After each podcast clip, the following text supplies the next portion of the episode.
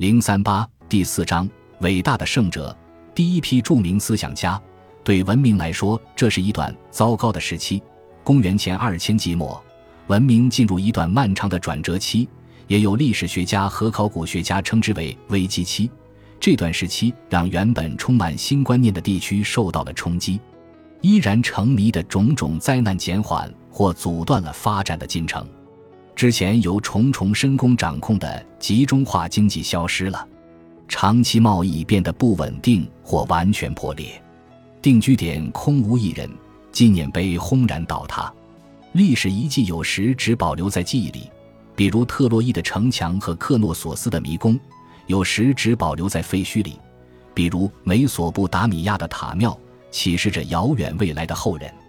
自然灾害难辞其咎，印度河流域的城市随水道的变更而化为尘土，克里特岛的城市被火山灰和裸露的浮石层掩埋。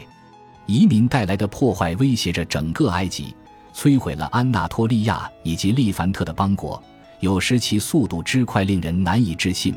叙利亚的乌加里特城危在旦夕之际，连十万火急、请求海上增援的求救信都未曾发出去，全城就不复存在。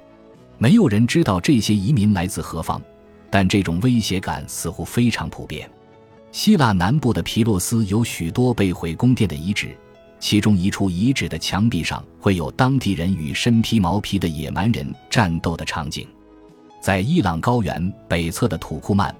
牧民们蹂躏了设有防御工事的定居点，那里曾经遍布打造青铜器和黄金制品的工坊。当然，命运是千差万别的。在中国，公元前一千纪初左右，曾一统黄河和长江流域的商朝灭亡，但这似乎并未影响到中国文明的延续性。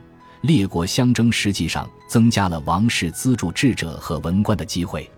在埃及，国家幸存了下来。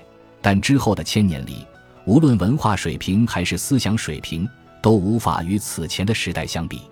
在其他受影响的地区，出现了持续时间各异的黑暗时代。在希腊和印度，文字艺术失传，几百年过去后，人们不得不从零开始重新创造文字。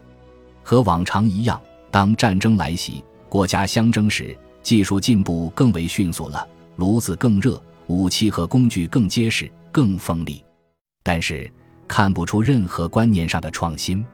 文明如果复兴，往往是经过很长一段时间之后，出现在新的地方和新的民族当中。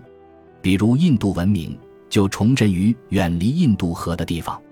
大约在公元前一千纪中期，逻辑学、富有创造力的文学、数学和思辨科学重新出现在恒河流域，在希腊世界的边缘。伊奥尼亚群岛孕育了文明，在波斯，此前无人居住的偏远之地法尔斯扮演了同样的角色。环境是不利的，却是新的开始成为可能。旧文明尚在时，注重保持延续性和维系现状；当旧文明崩塌，后继者便渴望向未来拥抱创新。危机和转折期总会促使人们思考解决方案。从长远来看，随着帝国的分裂，新的国家总是偏爱新的知识阶层。政治竞争者需要宣传者、仲裁者和使者。各国试着通过教育摆脱灾难，专业培训的机会随之增加。因此，基督诞生之前的一千纪是学人和圣人的时代。本集播放完毕，感谢您的收听。喜欢请订阅加关注，主页有更多精彩内容。